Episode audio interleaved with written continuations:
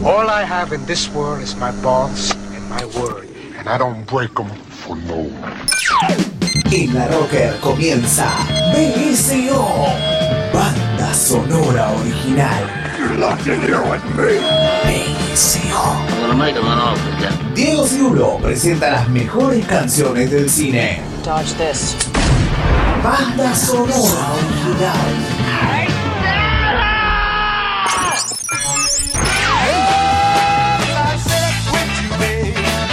Rock en el cine, el cine en el rock. Good afternoon, good evening, and good night. Aquí comienza BSO, banda sonora original. Good luck, Pilgrim.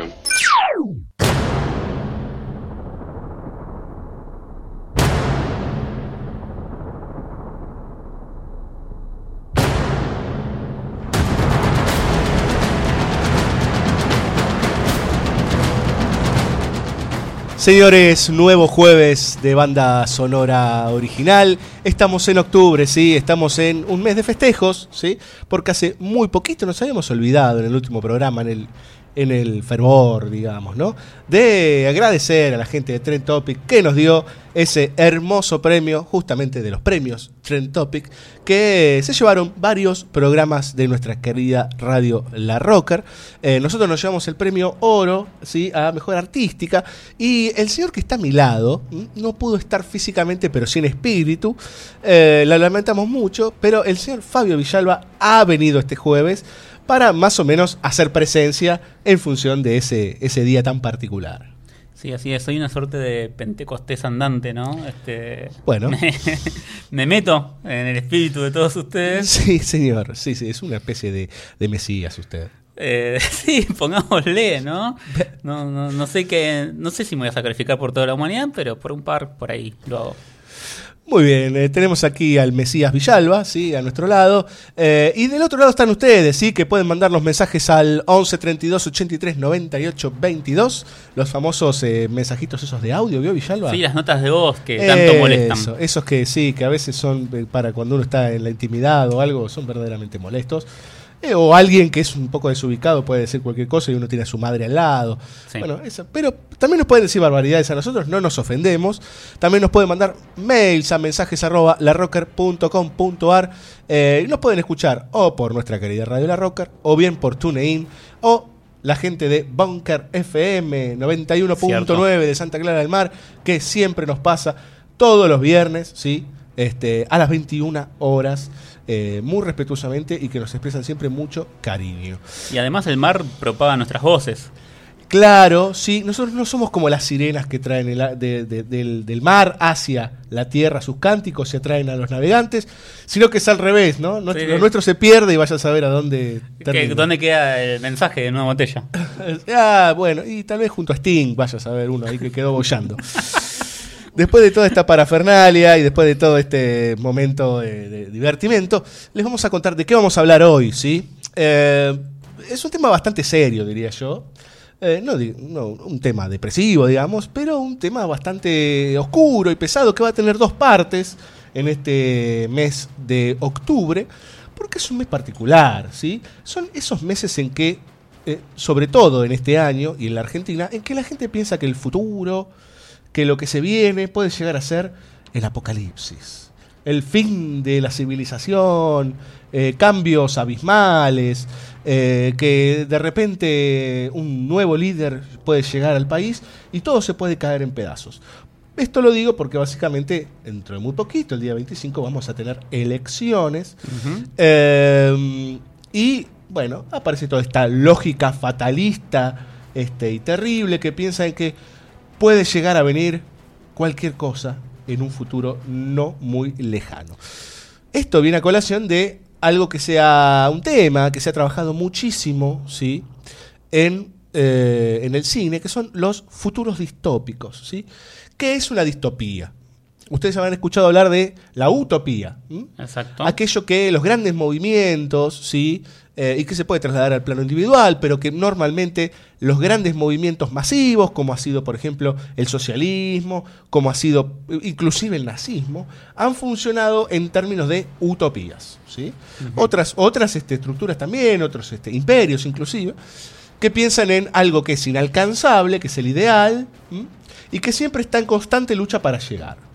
Sí, eh, la propia palabra utopía significa no lugar. Este, Exacto, o sea, es, es, eh, llegar de alguna manera, es llegar a eso, este, al, al lugar de- del bien total, digamos, ¿no? De la perfección, lo cual es inalcanzable, es inasible, es imposible.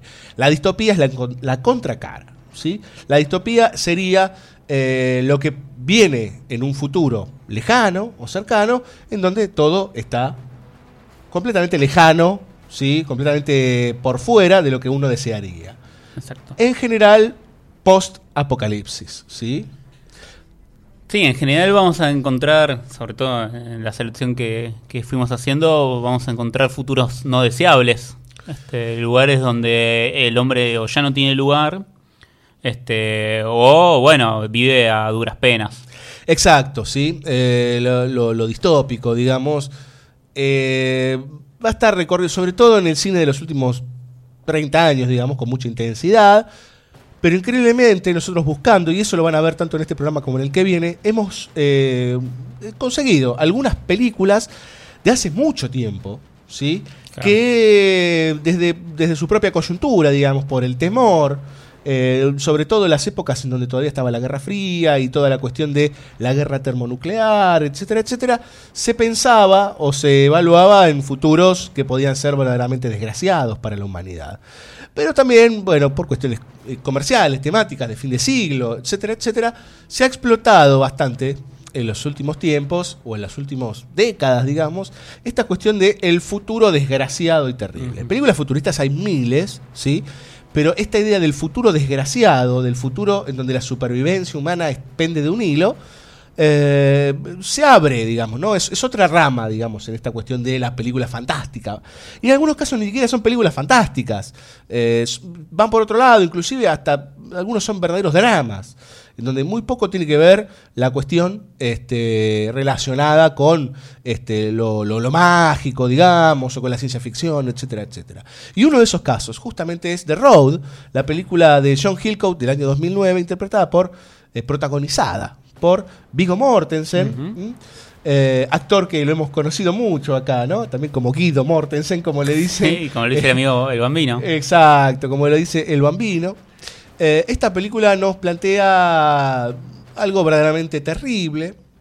No sabemos bien, pero de repente cae sobre la humanidad una verdadera desgracia, empieza a morir mucha gente, pareciera ser una especie de guerra nuclear, no lo sabemos, se habla de fuego, no terminamos de saber bien qué sucede, eh, pero se nos sitúa en el después de esa gran masacre, digamos, en donde casi toda la población ha sido exterminada, donde casi no hay más alimentos y donde los humanos están condenados a vagar y conseguir lo que queda. Y en ningún momento la película plantea un mínimo de esperanza. No, para nada. Eh, Podríamos pensar lo que es como la cara totalmente gris y oscura de Mad Max en algún punto. Es Por- probable. por- primero por la ubicación o el lugar de pensamiento de la carretera, ¿no? Como, como un lugar de recorrido, tránsito perpetuo, etcétera, que, que encaran los protagonistas. Este, pero también por, por ciertas mini sociedades o ciertos grupos que, que se fueron armando alrededor de, de eso, de alrededor de ese suceso y de esa falta de, de alimentos, que de alguna manera no- nos acercan a la película de George Miller, igual está muy lejos en tono.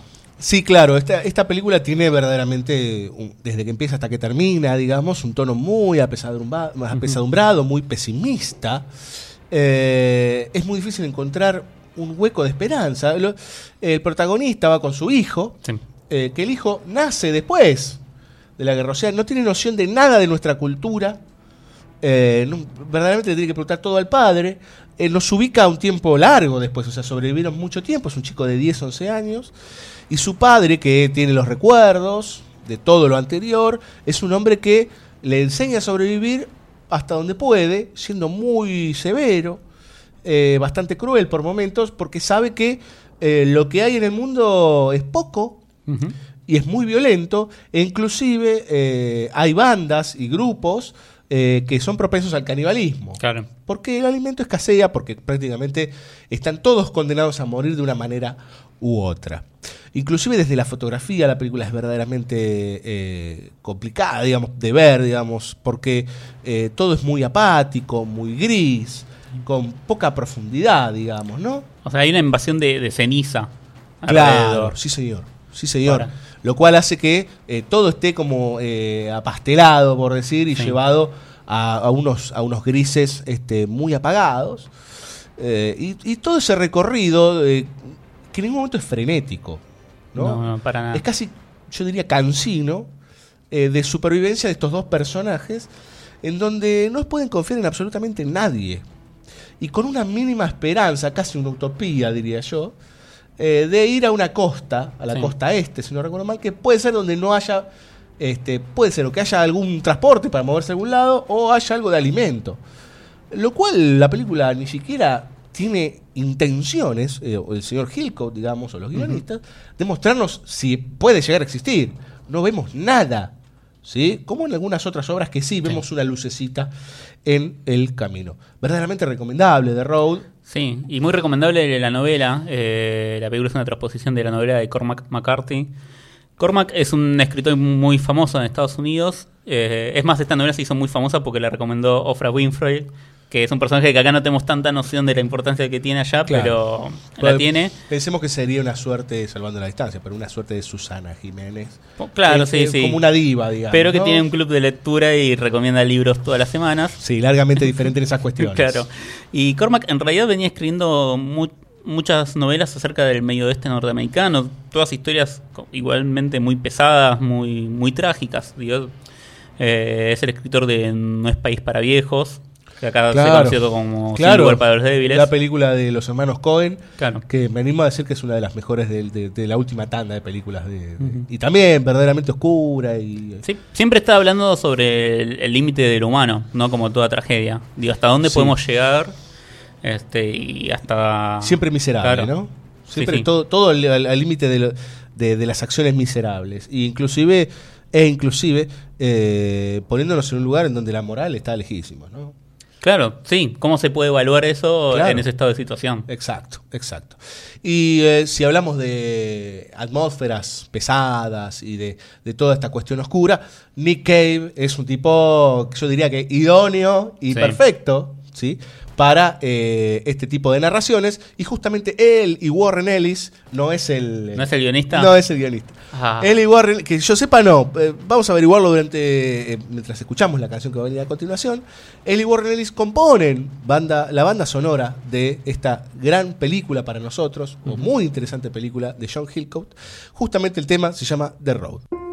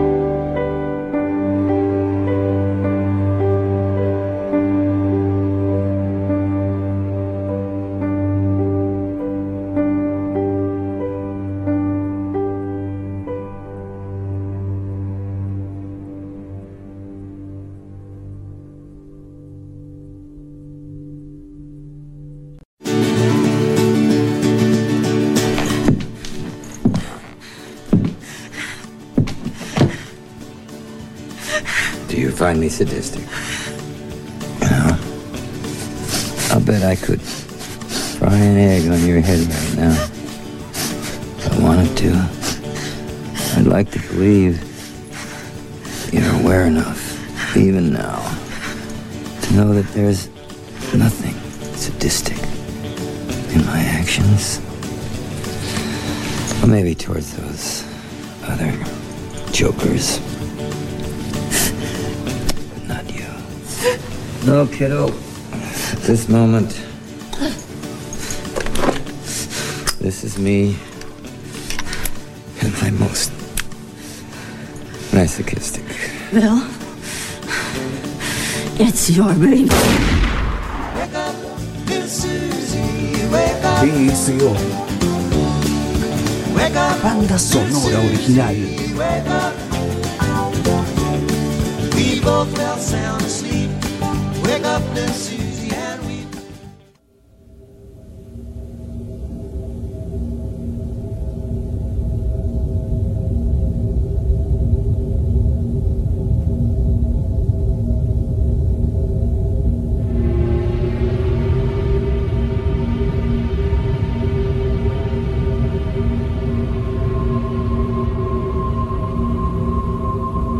Muy bien, señores. Nuevo futuro distópico, nueva película en banda sonora original. Lo que están escuchando de fondo es parte de la banda sonora de Waterworld. Película que tiene justo, justo 20 años. eh, 1995. Dirigida por, ¿sabe usted quién? Bueno, puedo decir que quién es el director afamado. Muy bien, dígalo. Afamado mal por lo que sucedió con la peli, pero el director es Kevin Reynolds. Muy bien, señores. Kevin Reynolds dirige Waterworld, película que Kevin Costner, ¿sí? Interpreta. Venía de Danza con Lobos y venía de todo esa- ese momento épico en su carrera. Robin Hood. Robin Hood, ¿sí? Eh, que había sido bastante, a ver, intenso, ¿no? Sí, sí, sí, era, era una estrella. Sí, totalmente. Y él se empezó a lanzar, de hecho después eh, va a dirigir. Eh, en estas películas larguísimas, épicas, después va a estar El Cartero. Claro. ¿Mm? Waterworld fue terriblemente castigada. Sí, sí, sí. Eh, le han dado verdaderamente con un caño. Fue una película en donde Kevin Costner, que fue el productor general, si no recuerdo mal, eh, casi se funde. ¿Mm? Casi se queda en bancarrota Claro. para producirla, porque es una película completamente hecha en el agua. Sí. Y aunque no lo parezca, eso es muy caro. Es verdaderamente costoso y complicado Sí, sí. filmar en el agua. Imagínense una película de dos horas y media, toda realizada, este, y algunas en locaciones naturales inclusive. Claro. Eh, Me acuerdo que Spielberg contaba en Tiburón que lo enojaba mucho de que, claro, tipo, el barco se movía, no se podía quedar quieto porque de estar flotando se movía y, y todo el tiempo cambiaba la toma. Claro, Entonces, totalmente, es muy difícil. Sí, sí, sí. Es verdaderamente complicado. Y esta película nos plantea otro de esos futuros distópicos, en donde si en Mad Max es todo desierto. ¿sí? pensando en una, una película de la que vamos a hablar, obviamente, pero que es como una especie de este, epicentro ¿sí? del Sí. tema. Eh, Waterworld es toda ¿sí? en ambiente marino y oceánico, en donde nos cuenta la historia de un, un tipo que, bueno, que es una especie de mutante. O sea, en la humanidad no se dice cómo, qué pasó, pero hubo como una gran debacle y todo se desarrolla, parece grandes inundaciones, todo se desarrolla en el agua y el hombre, parte del hombre ha mutado.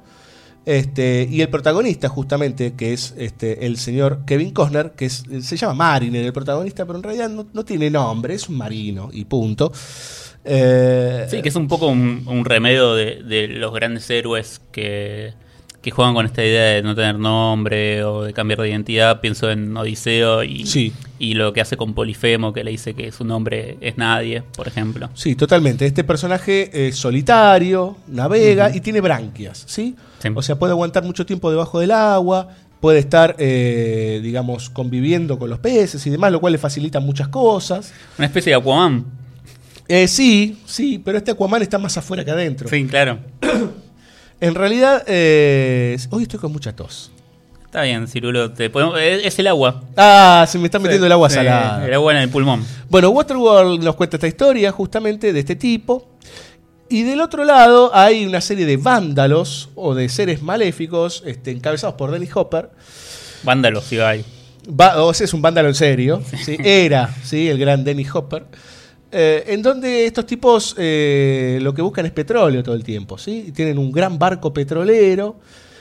Y en realidad toda la película se construye en función de eh, encontrar una tierra, un lugar para anclar en tierra hay una especie de leyenda, hay una especie de, sí, mito, digamos, en donde Claro. hay una chica, una niña que tiene este, una especie de elegida, que sabe dónde está o puede indicar dónde está. Bueno, esa chica aparece y tiene tatuado, si no recuerdo mal, en su espalda, ese mapa que va a llevar a esa tierra prometida. A este tipo Mariner mucho no le importa eso, pero de repente se encuentra en una peripecia combatiendo a estos petroleros, digamos, este, para, para poder salvarla Claro, a sí. la niña. Sí, ese viejo héroe que se encuentra Por accidente. Claro, por accidente en, en la aventura y que, bueno, a partir de que toma las decisiones correctas, vamos a decir, se, se convierte en héroe. Sí, totalmente. Y este tipo, eh, sobre todo lo que construye en la película de, de Costner, es esto de, eh, de un tipo reacio, no quiere saber nada. Claro. Eh, claro, el tipo ha sido excluido, esta cosa del mutante y demás, y los humanos que se mueren ellos, digamos. Yo voy a poder sobrevivir, ¿no? El tipo vive en una barcaza, está flotando todo el tiempo. Digo, el ambiente es verdaderamente hostil. Imagínense pasar el resto de su vida arriba de un barquito. Sí. En ese sentido podemos pensarlo también en, cercanía con, con ciertas nociones del western, ¿no? Con, con esta idea de, de comunidad, de buscar un lugar para esa comunidad y, del héroe excluido, marginado. Sí, el Eh. famoso outlaw. Claro, perfectamente. O sea, que, que podría ser, no sé, por ahí exagerando un poco, pero eh, John Wayne de, de Searchers.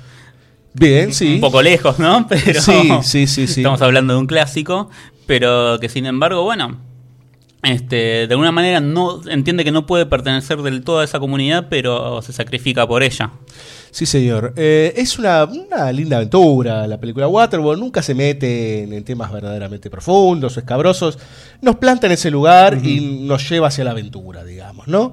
Eh, repito, ha sido verdaderamente aniquilada esta película. Le han Sí. dado, yo creo que no es merecedora de tanto.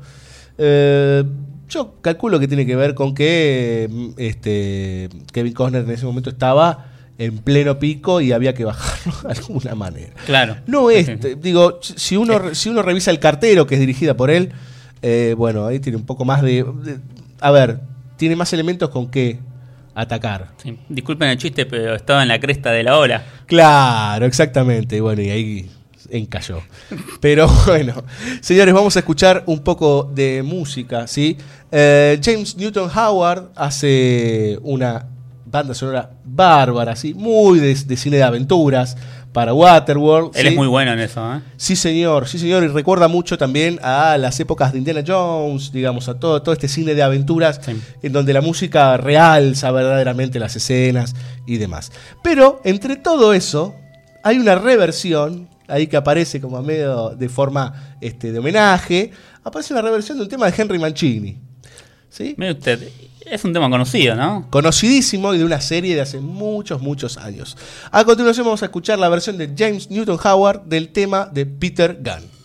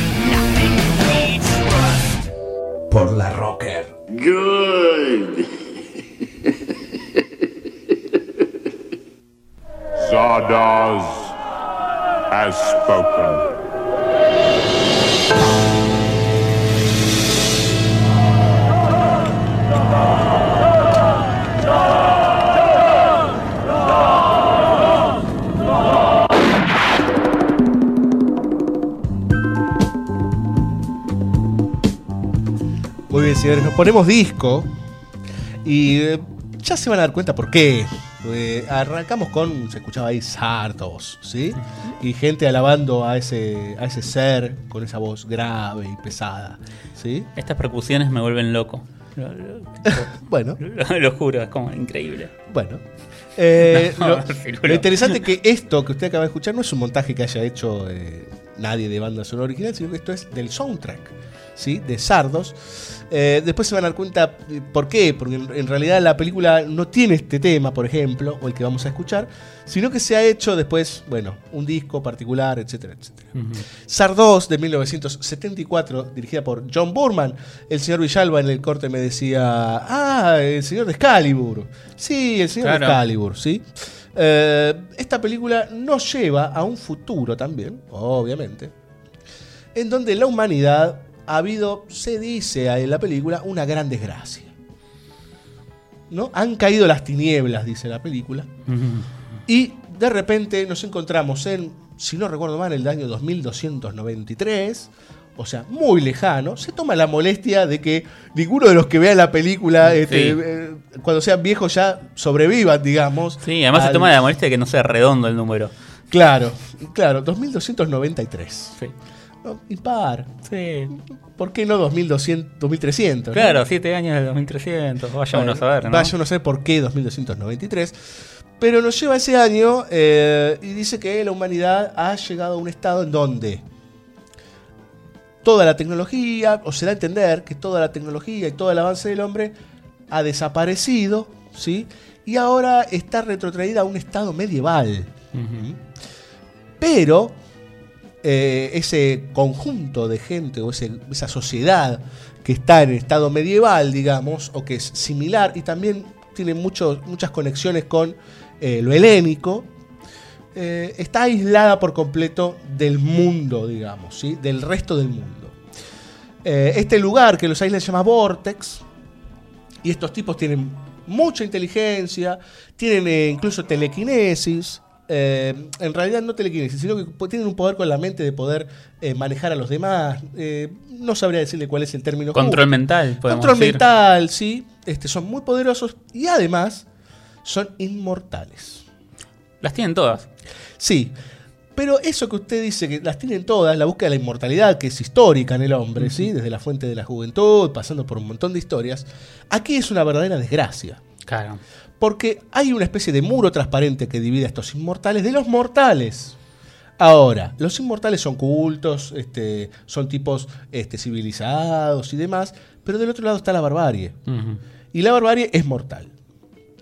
Ahora, ¿qué sucede? No se sabe bien, pero en alguna época estos tipos que parecen todos jóvenes, pero todos tienen 300, 400 años, eh, tuvieron que controlar a esos salvajes o al resto de la gente para que no sea superpoblación y demás. Entonces, entre una de esas reglas es que fornicar está mal, ¿sí? que es un pecado, y construyen una especie de semidios, ¿sí? que en su aspecto es muy parecido a Zeus, por lo menos eh, es una cabeza gigantesca que se llama Sardos, y está en manos de uno de ellos. Un personaje muy pintoresco, con una barbita pintada, un personaje rarísimo. Eh, y que cabe destacar que ese personaje, como casi todos los que están, o por lo menos los protagonistas, parecen traídos de alguna comedia shakespeariana. O, eh, digo, tienen alguna de esas características, eh, porque inclusive la película arranca con este personaje eh, mirando a cámara ¿sí? Como esos famosos consejeros, esos personajes shakespearianos que se refieren al público eh, te- así- debatiendo, digamos, con el público, a veces diciéndole su parecer en la reflexión. El, el famoso aparte. Exacto, digamos, eh, en esa, en esa reflexión sobre el conflicto que, que acaece en la humanidad, eh, inclusive diciendo hasta que, bueno, miren que todo esto es falso, les dice, al principio de la película, ¿no? Como para que vos ya tengas, y muy teatral, una cabeza flotando, una cosa rarísima. Y ahí, en toda esta, esta- toda esta lógica de inventarles un dios y de dominar, hay toda una raza de cazadores, y entre esos cazadores, que son los que matan a los humanos, una cosa loquísima, verdaderamente, desquiciada, eh, está Sean Connery, Ah, pero tenemos una estrella. el maestro Sean Connery, ¿sí? Con un pelo largo hasta la cintura, ¿sí? Este, con eh, los cinturones de balas cruzados en el pecho, digamos. Es una suerte de... eh, ases- no, no es una suerte, es un asesino este, a caballo, parece como... Una, un mongol, digamos, ¿viste? Como Sí. estos tipos que iban, iban este, los caminos matando y exterminando en nombre de este imperio. Pero tampoco sabe muy bien, digamos, sabe que es por Sardos, hasta que un día termina dentro de la cabeza de Sardos, ¿sí? Y es trasladado dentro de ese vortex. Entonces, por primera vez en la historia de ese vortex hay un mortal. Y ahí se empieza a armar el, El tole tole. El tole tole. Porque todos estos eh, inmortales, que son todos muy ascéticos, este, y que no creen en las sexualidades verdaderamente, no entienden por qué existía la sexualidad. Digo, no entendía por qué al hombre se le erectaba el pene, por ejemplo, y hacen todo un estudio. eh, porque, claro, están lejísimos y parece que, bueno, arrancaron de cero estos tipos. Y bueno, y entre esas idas y vueltas hay una especie de científica, hay una mujer que es muy, otra que es muy reticente a este tipo, a este personaje encarnado por Sean Connery. Eh, empiezan a haber conflictos internos, porque lo quieren usar de sirviente, otros lo quieren matar, otros quieren saber qué pasa del otro lado. A todo esto se suma que este señor que encarnaba a Sardos, este especie de mago, eh, parece haber muerto. Y encima estos tipos tienen la desdicha que, por ejemplo, usted recuerda a Highlander. Sí. A Highlander, Claro. los inmortales, la única forma de matarlos era cortándoles la cabeza. Bueno, estos ni siquiera. Porque si les matás y lo cortás en picadillos, se regeneran. Ah, bueno. Entonces son unos verdaderos desdichados. La pasan muy mal, no tienen en qué creer, Claro. este, tienen sumo poder. Bueno, se arma toda una trama que por momentos, les soy honesto, es verdaderamente surrealista. Uno se pierde. Es una época particular de mucho LSD. Esta película es del año 74. En donde, bueno, hay mucho ácido dando vueltas. Esto me recuerda tipo al tema de, los vampiros, ¿no? Que muchos vampiros ven como la vida eterna como una maldición. Sí, totalmente. Bueno, casualmente dentro de dos programas seguramente vamos a hablar de vampiros. Uh, perdón, me estoy adelantando a su plan, Eh, maestro. Usted tiene, bueno, estas cosas de ser. A su ¿cómo plan es? maestro, no plan coma maestro. ¿Cómo es spoilear? ¿Cómo es lo que es? Eh, eso es mucho de Laura, yo no. Ah, bueno, hoy Laura no está. Laura se fue. Fue. Pero bueno, estuvo sí en los premios, este, representando a Fabio Villalba la semana anterior, no, hace 15 días. Este, bueno, dijo que te representaba a vos. Bueno, está bien, muchas gracias. Yo Me no hizo- la voté, pero Me hizo, ahora que estamos en esta, en esta época electoral, claro, me hizo perder de Sardos. Eh, bueno, lo que trata Sardos, y con toda esta idea también este, bastante lisérgica por momentos y construcción lisérgica, es este, justamente el, el- el- el punto de la inmortalidad. ¿Para qué? Claro. Digamos, ¿no? Eh, no lo necesitamos, estamos todos hartos. Bueno, y toda esta trama se va a ir develando de a poco y evidentemente va conduciendo hacia lo que conocemos como el camino del elegido.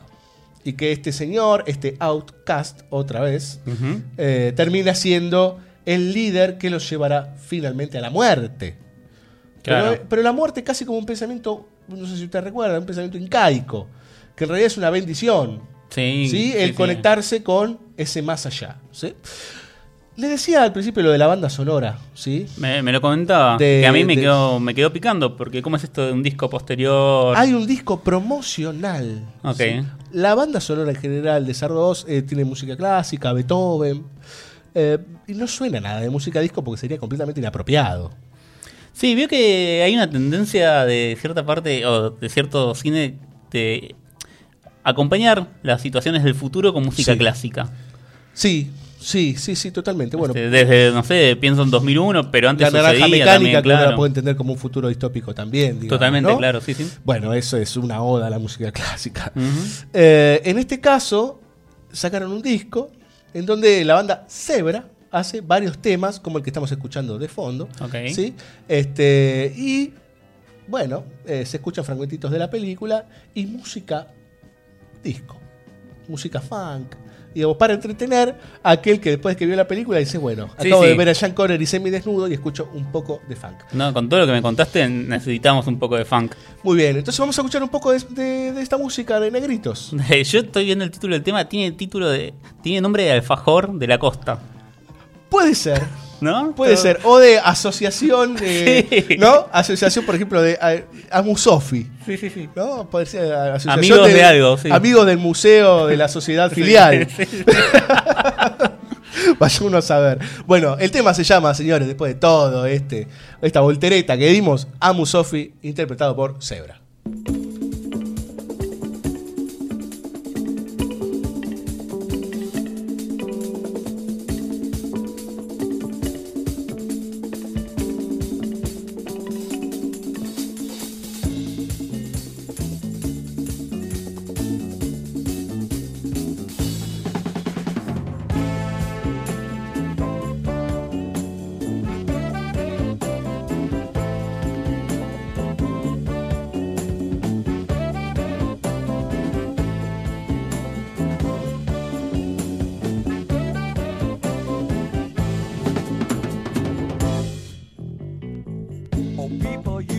To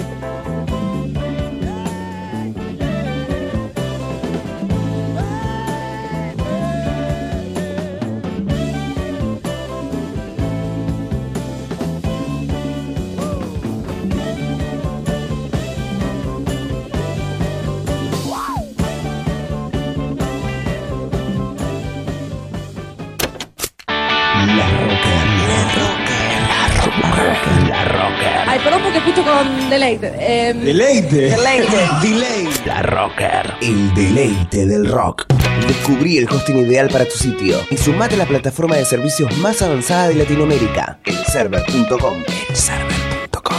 Web hosting profesional. Intertexto. Tu emprendimiento necesita una mano. Necesita una mano.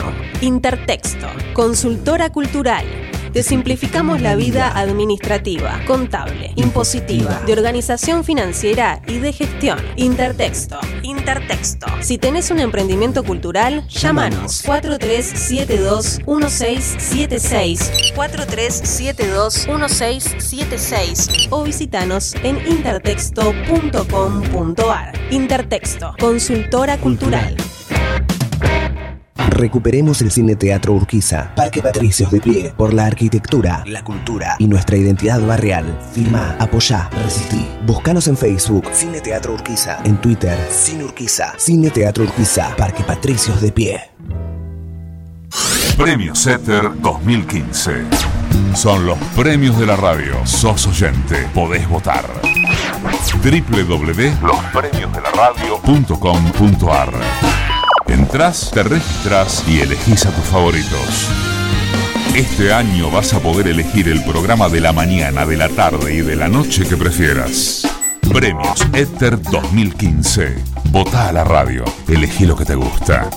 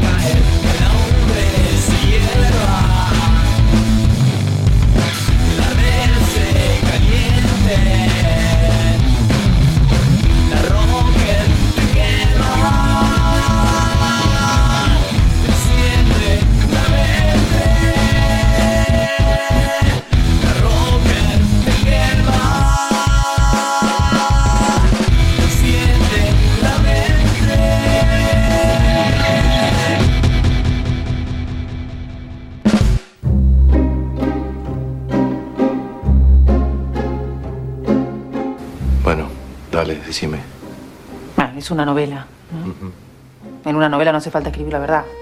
Ni siquiera algo creíble. Sí. No, no, ¿cómo? ¿Qué no es creíble? Ah, Jamín. La parte esa cuando.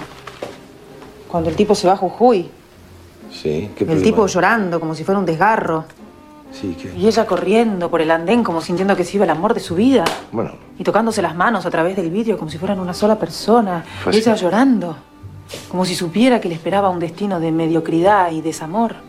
Casi cayéndose en las vías, como queriendo gritar un amor que nunca se había animado a confesar. sí, sí fue así, ¿o no fue así? ¿Y si fue así? ¿Por qué no me llevaste con vos? BSO. Banda sonora original.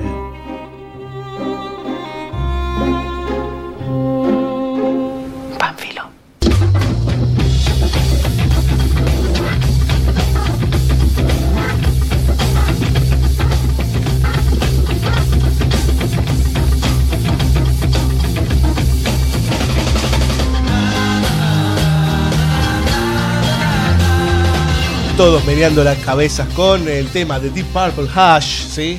Que supo en su momento rockear y bien fuerte. Padres de el, el rock progresivo, diría yo, y mm, algunos consideran de el metal pesado. Pero ¿por qué estamos escuchando a los Purple? Bueno, porque son parte de la banda sonora de una película de la que ya hemos hablado Sí, claro. en BCO. eh, pero que nosotros queremos, o por lo menos yo, quiero muchísimo. Es una película que me ha gustado mucho, me gusta mucho, que es Niños del Hombre o Children of Men del año 2006.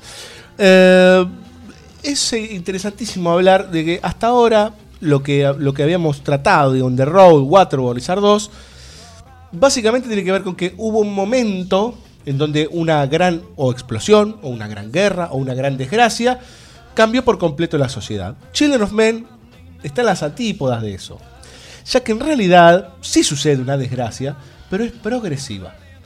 La humanidad deja de ser fértil. Ujú. Aparecen progresivamente abortos espontáneos y las mujeres no pueden quedar más embarazadas. Obviamente, esto es una cuestión que es un lento morir de la sociedad humana, porque no puede procrear más. Claro. Y se festeja eh, en esta sociedad del futuro, de Children of Men, que creo que es el año 2027, se celebra eh, con la gente más joven. Entonces, por ejemplo, el tipo más joven era un tal Baby Diego, Sí, que argentino. era argentino, ¿sí? que tenía 18 años creo que en ese momento, y es asesinado, por ejemplo. ¿no? Creo que la película empieza así. Ese es el detonador de, de la película, claro. Exacto, en donde alguien decidió matarlo y todos lloran, ¿sí? Y la pasan muy mal porque el hombre más joven de todo el planeta, ese Baby Diego que es argentino, eh, ha fallecido y ahora, por ejemplo, él tenía 18 años y 3 meses y ahora va a quedar la persona que tiene, no sé, 19 años. digamos, Claro. ¿no? Eh, Children of Men básicamente es un recorrido eh, muy sufrido, muy parecido a The Road por momentos, con mayor acción, digamos, con pocas chances de salvación, de un personaje este, que no cree en más nada, porque encima su hijo se le murió, y de repente, otra vez, se encuentra con algo completamente, a ver, fuera de lugar. Hace 18, 19 años que nadie puede tener hijos, pero una mujer que él se cruza, casi diríamos por accidente, está embarazada.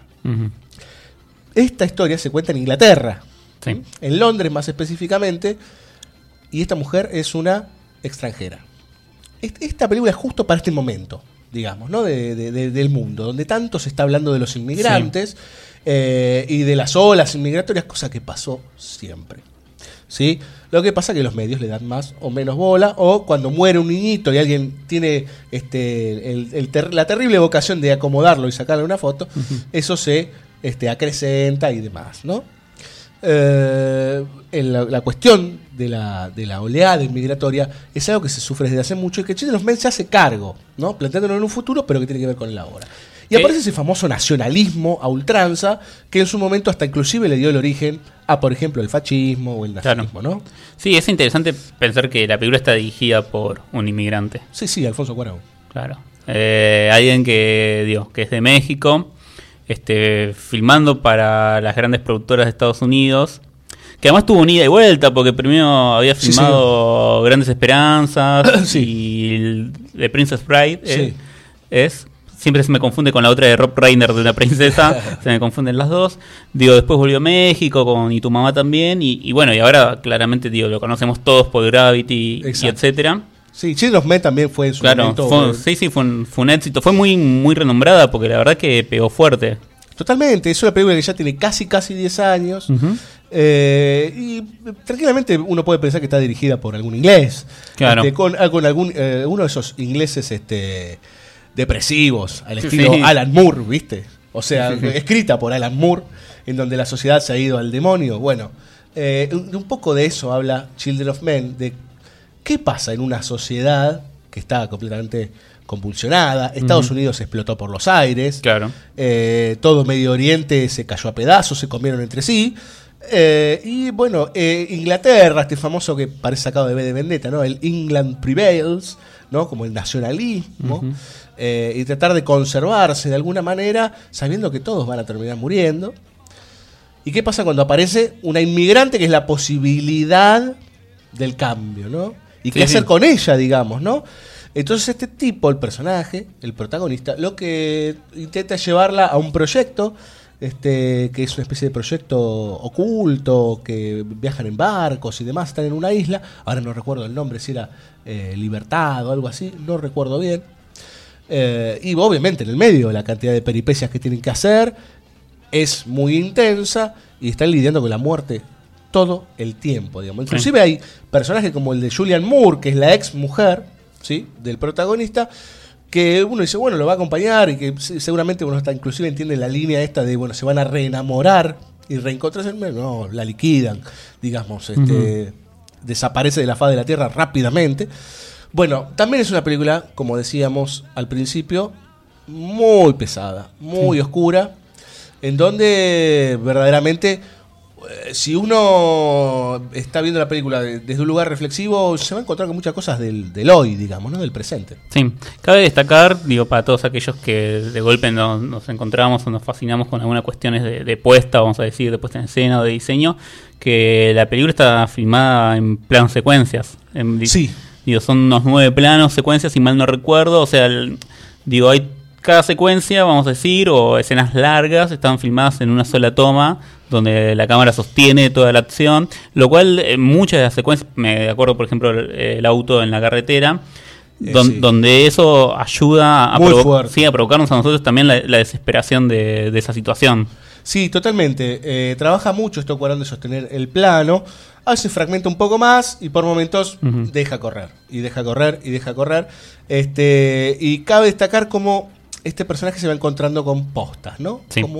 Va este, encontrándose con el, con el tipo que le puede dar esperanza, con la mujer que cree que todo ha, ha terminado, digamos, con la que cuida a, la, a esta chica inmigrante, digamos, que cree en los chakras y demás. Después cuando se encuentra dentro de una prisión, con, este, con un guardia, con la gente de adentro, que son todos los inmigrantes, bueno. eh, si no la vieron, no se pierdan Children of Men. Probablemente, yo hasta ahora pienso que es eh, la película más redonda de Cuarón. Sí, sí.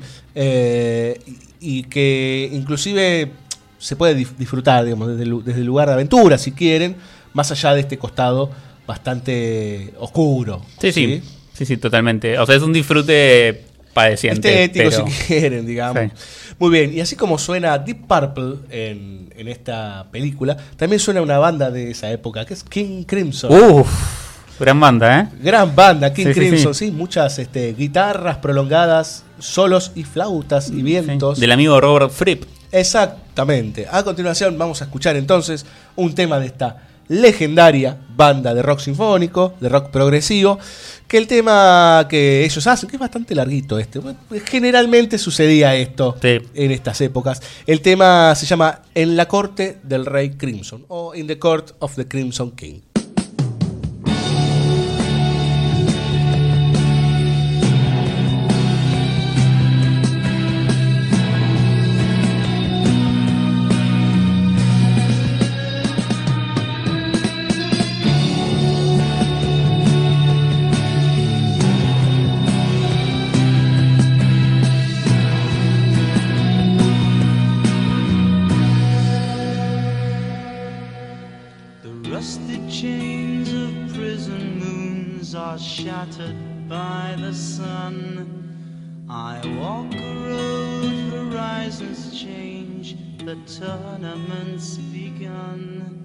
The purple piper plays his tune, the choir softly sing.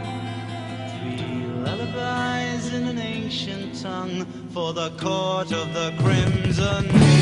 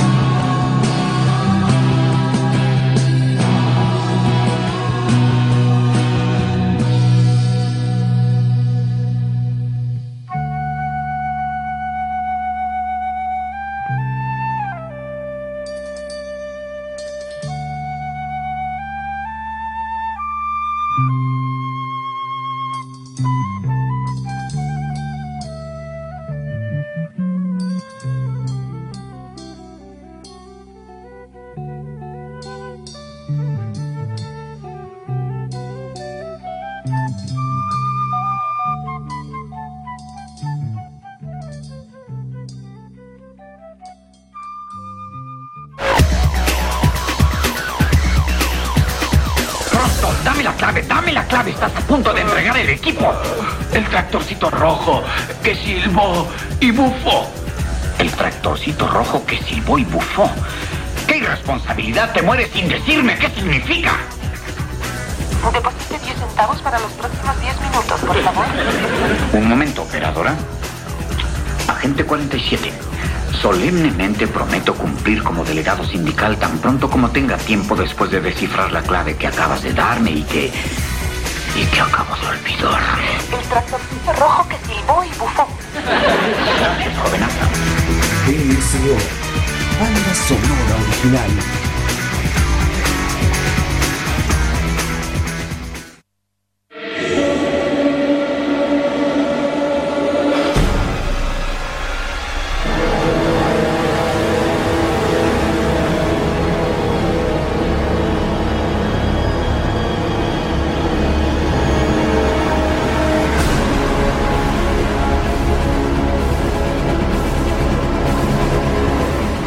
Bien, señores, última película de futuro distópico, ¿sí?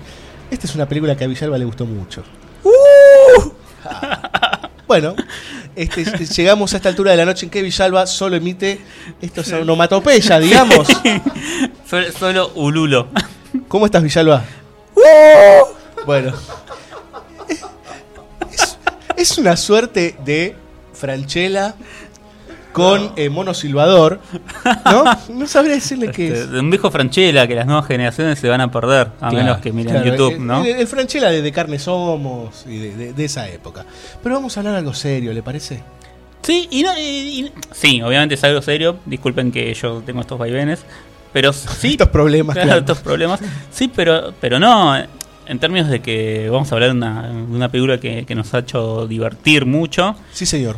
Este, realmente fue, fue una de las grandes experiencias cinematográficas del año.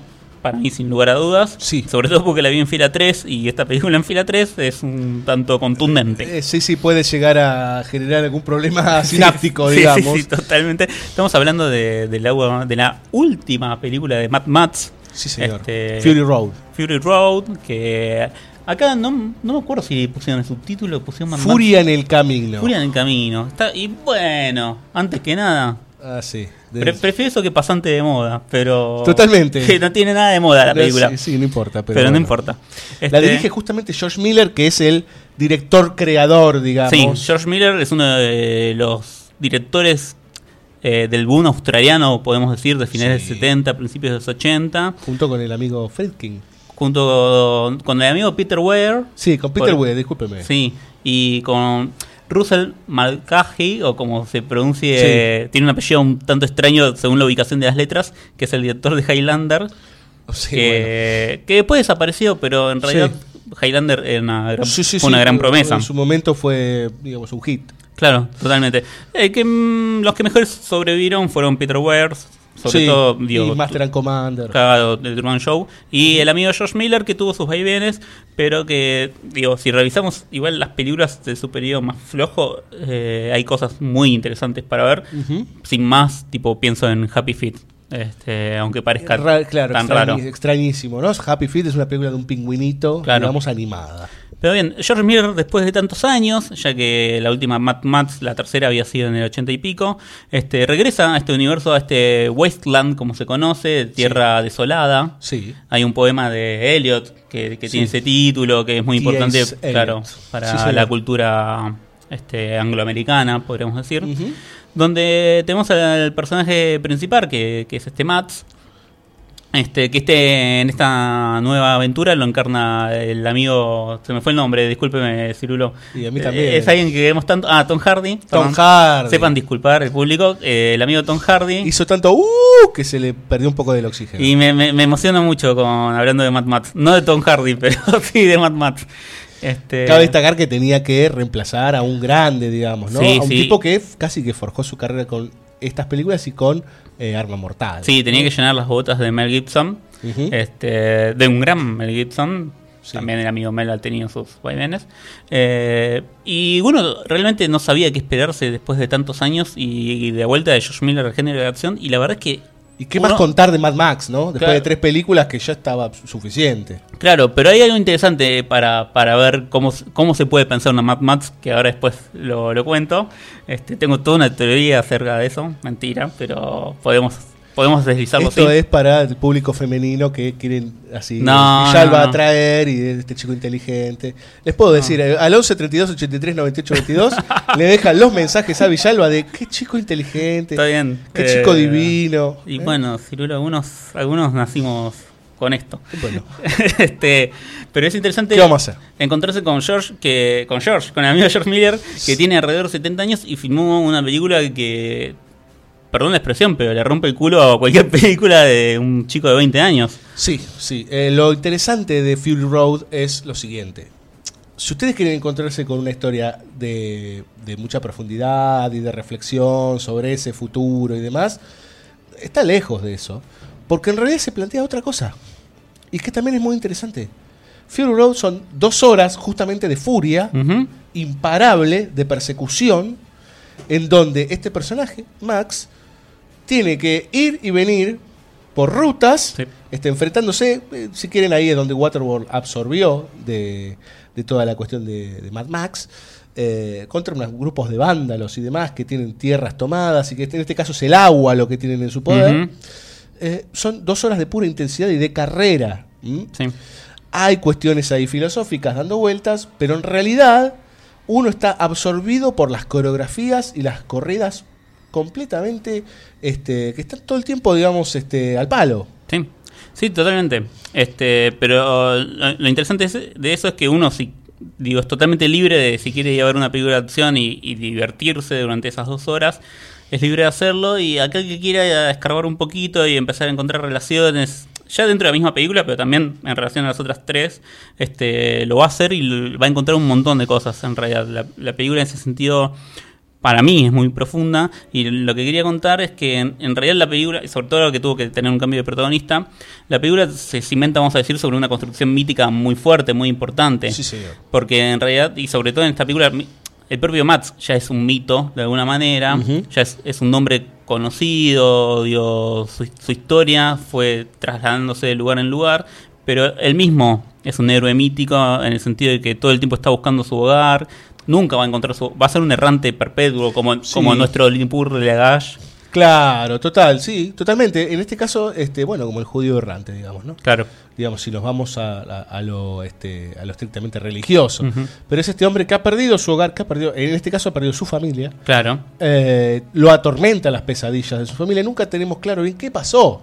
Hay algo ahí relacionado con una, una guerra nuclear, no sabemos bien. Sí, sí, si no vimos las tres anteriores, por ahí Sí. esta es la que menos nos ubica. Obviemos el resto, digamos, Sí. esta película como propia. Claro. eh, el, el- el entendido de Mad Max va a conectar, digamos, ¿no? Sí, sí. Y, y inclusive le va a dar más palabra a ese Max, porque la verdad, en esta película habla poco y nada el personaje de Tom Hardy, porque es un tipo de acción. Es un tipo de acción. Y se va a encontrar con otros personajes de acción, como, digo, porque hay que señalar que Charlize Theron está en esta película y hace uno de los protagonistas, o una de las protagonistas, que es Furiosa, Sí. eh, justamente, ¿no? En Fury Road. eh, que también es una mujer de, de armas tomar, una mujer fuerte, digo, ya que pensamos, o hace poco estuvimos pensando en las películas de Cameron, también es interesante pensar otro director que, que nació ahí al fuego de los 70, de los 80, que tiene una concepción de, de la mujer bastante interesante, bastante importante. Sí, eh, los, estos tipos que se guardan el agua son los de, de skinnies, algo así, ¿no? Sí. Son unos, unos tipos rapados, pelados, todos este, eh, pálidos. Claro, com- como en casi todas las películas que fuimos viendo esta noche y que seguramente vayamos a ver la semana que viene, hay un nuevo paradigma, hay un establecimiento de un paradigma de la sociedad que de alguna manera se puede pensar como una expresión de, de alguna cuestión nuestra de hoy en día, Sí. pero exacerbada o laburada de, de otra manera o desde otro punto de vista, que construye un nuevo mundo y digo, esto en general Hollywood clásico se ha ocupado de, de elaborarlo y, y ahora nosotros lo estamos retomando, nosotros como si yo hiciera películas, pero, pero tenemos un héroe que, que claramente no pertenece a esa posición, no pertenece a ese paradigma, Sí, sí, sí. sino que viene desde otro lugar y, y que viene a restaurar o, o que viene a instaurar un nuevo orden donde eso se equilibra. Este, en este caso, por ejemplo, es la distribución, perdonen que spoilee, este, pero en este caso es la distribución del agua a, la total. gente, al Bueno, pueblo. Sí, sí, te, te- te ponen un, eh, un espacio desértico. Digo, es la contracara de Waterworld con una estructura Claro. similar, donde no hay agua. Bueno, pero en Waterworld también era interesante porque estaban metidos en agua salada, que no se puede tomar. Claro, tenían toda esa maquinaria para que la orina Sí, se hecha convierta. con, sí. con- hecha con tres palitos, digamos, en donde Sí, pasaba por unos cañitos y se convertía en agua este, dulce. ¿sí? Eh, Mad Max Fury Road para mí es un gran trip de dos horas, eh, imparable, con unas coreografías fabulosas. Hay muy poco efecto digital. Sí, es la cierto. mayoría es- son efectos prácticos. Sí. Y tienen, hay unos colores, para no hablar de fotografía y hacernos los Sí, sí, sí, sí. ni nada, digo, hay colores increíbles. Sí, totalmente, totalmente. Y Fue muchas de las este, de las este, acciones han sido rodadas en serio en desiertos y se le ha agregado después digitalmente alguna otra parte. Y Sí, demás. sí, sí. O borrar Pero- los hilos. Claro, digamos, pero eh, todo lo que es acción, sobre todo de acrobacias, eh, estos personajes malvados este, saltan y corren para todos lados, son una especie de monos muy rarísimos, muy raros. Eh, eh, eh, lo hacen de verdad, digamos, más allá de los arnés que no se Sí. ven, pero este, tiene un, un grado de, de, de- de- de hechura la película que es muy interesante, ¿no? Porque eh, te trae, te lleva también a esta cuestión de los años 80. Sí, sí, donde La, todo- digitali- claro. la digitalización era una rareza. Totalmente, y esperemos que. Digo que el resultado final de esta película, que impresionó a muchos, eh, funcione también para empezar a ver cómo eso se puede diseminar de nuevo en el cine. Y no porque uno sea un purista de películas anteriores, pero sino para entender que muchas veces la impresión de realidad eh, es necesaria y que el CGI por ahí todavía no está en, No. en los términos que necesita estar para que funcione de esa manera. Venimos con la discusión del CGI desde hace 25 años. Sí. Y, no, y no sigue, o sea, sigue sucediendo lo mismo. Entonces, eh, tipos que hacen eso es- son, por ejemplo, Nolan, ¿no? Claro. Eh, bueno, en el caso de Interestelar es un poco más discutible porque es una película del espacio y es más difícil y demás. Sí. Pero es un tipo que no mete tanto digital. Trata Claro, de ser más analógico. Sí, sí, ¿Eh? totalmente. Vamos a escuchar un tema, ¿sí? Por Vamos favor. a tener, esto es una excusa, digamos. Vamos a escuchar, apenas se escucha en la película. Pero vamos a ponerlo porque es un verdadero temazo. Es un clásico de fines de los 90, principios de los 2000. Vamos a escuchar a Massive Attack, ¿sí? Con el tema Teardrop.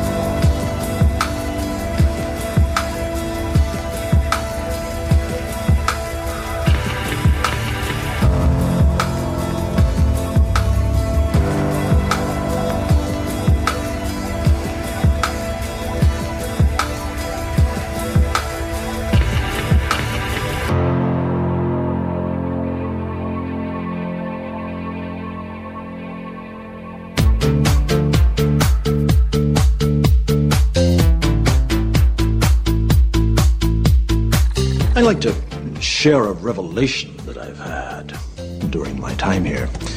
It came to me when I tried to classify your species. I realized that you're not actually mammals. You move to an area and you multiply and multiply until every natural resource is consumed. The only way you can survive is to spread to another area. There is another organism on this planet that follows the same pattern. Do you know what it is? A virus. BSO. Banda sonora original.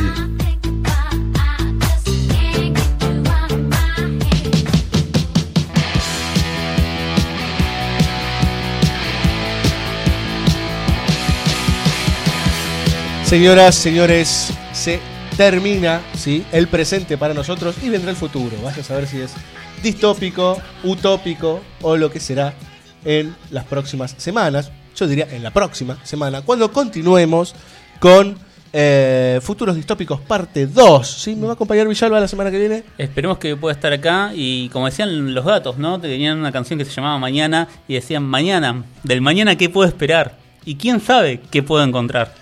Mire usted, qué profundo. Eh, bueno, verdaderamente, sí. Bueno, los gatos son una gran banda, sí, que construyeron lo que es hoy el, el rock nacional. Señores, les agradecemos como siempre. Eh, tenemos que mandar un gran saludo. Mañana es el cumpleaños de mi padre. Ah, perfecto, le mandamos un saludo acá desde todos los muchachos de la Rocker. Muy bien, le mandamos un gran abrazo a Juan Pascual Cirulo, ¿sí? Este, Sí, sí. mi benemérito padre, este, que cumple, no me acuerdo, creo, 66.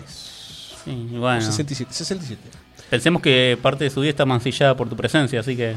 Y ese es el problema. Sí, claro. De esos 67, 36 estuvo complicado. Así que bueno, pobre, ¿qué le vamos a hacer? Bueno, eh, te mandamos un abrazo, Pascualito. Esperamos que nos estés escuchando. Igualmente, les agradecemos a todos, ¿sí? Por estar del otro lado. Eh, y seguimos con estos futuros complicados la semana que viene con el amigo Villalba. Esperemos. No sabemos si viene Marajowski. No, no sabemos, eh, no sabemos si viene la tormenta, no sabemos qué viene el jueves que viene. Bien, como no sabemos qué viene, le vamos a decir, tal vez como despedida, ¿no?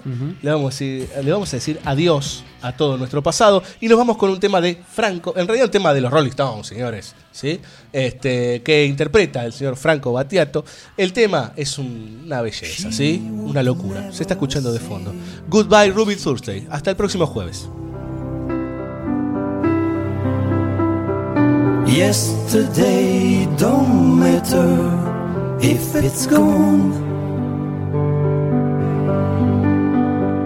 While the sun is bright, or in the darkest night, no one knows. She comes and goes.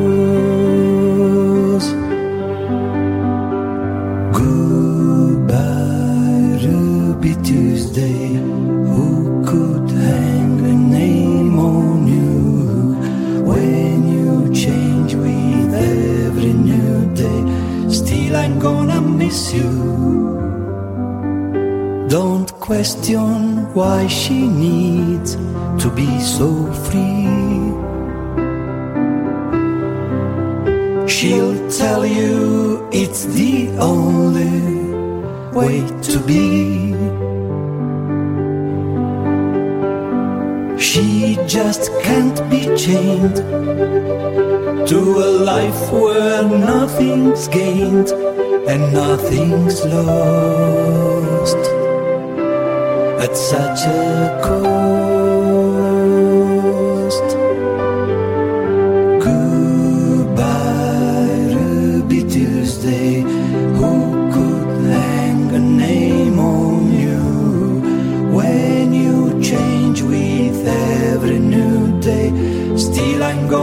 miss you.